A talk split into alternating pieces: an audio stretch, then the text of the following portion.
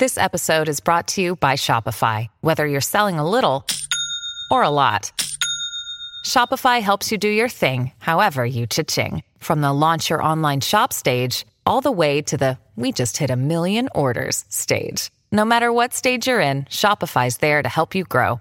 Sign up for a $1 per month trial period at shopify.com slash special offer, all lowercase. That's shopify.com slash special offer.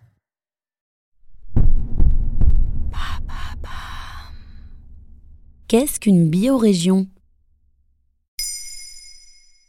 Merci d'avoir posé la question. Depuis 2015, la France est divisée en 12 régions en métropole avec une collectivité territoriale, la Corse, deux régions en Outre-mer, la Guadeloupe et la Réunion, et deux collectivités uniques, la Guyane, Mayotte et la Martinique. La région a plusieurs compétences exclusives comme les lycées, les transports, la formation professionnelle, le développement économique, la gestion des fonds européens et l'aménagement du territoire. On parle ici d'une région administrative mais depuis quelques années, une alternative fait doucement son chemin. Il s'agit de la biorégion.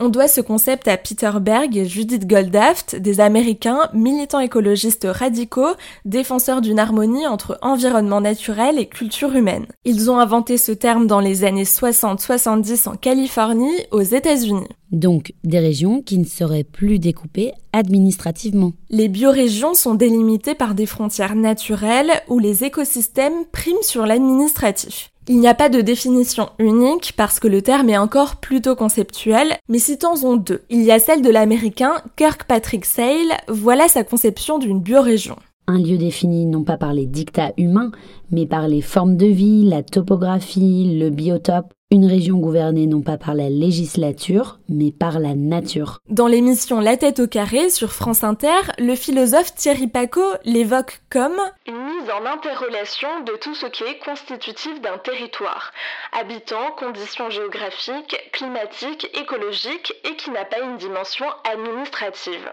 Pour les défenseurs du biorégionalisme, le découpage administratif n'est pas logique et ne correspond pas aux besoins humains. Ça arrive souvent qu'une chaîne de montagnes, un parc naturel ou encore une forêt sépare deux régions. Selon eux, il faudrait plutôt délimiter la région en fonction du bassin versant, c'est-à-dire un espace géographique où l'ensemble du territoire est drainé par un cours d'eau.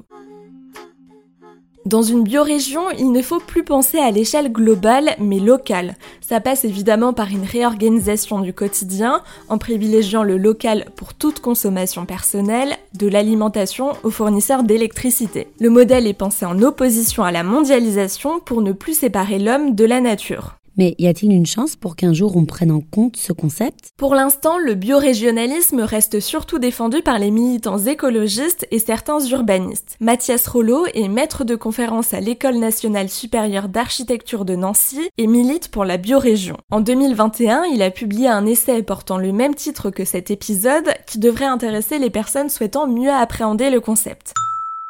Dans l'émission Chacun sa route sur France Inter, il l'évoque comme une philosophie de vie plutôt qu'une cartographie. Alors pour l'instant, le terme de biorégion n'a pas encore atteint la sphère politique et reste de l'ordre de l'utopie. Voilà ce qu'est une biorégion. Maintenant, vous savez, un épisode écrit et réalisé par Pauline Weiss. En moins de 3 minutes, nous répondons à votre question. Que voulez-vous savoir? Posez vos questions en commentaire sur les plateformes audio et sur le compte Twitter de Maintenant Vous savez.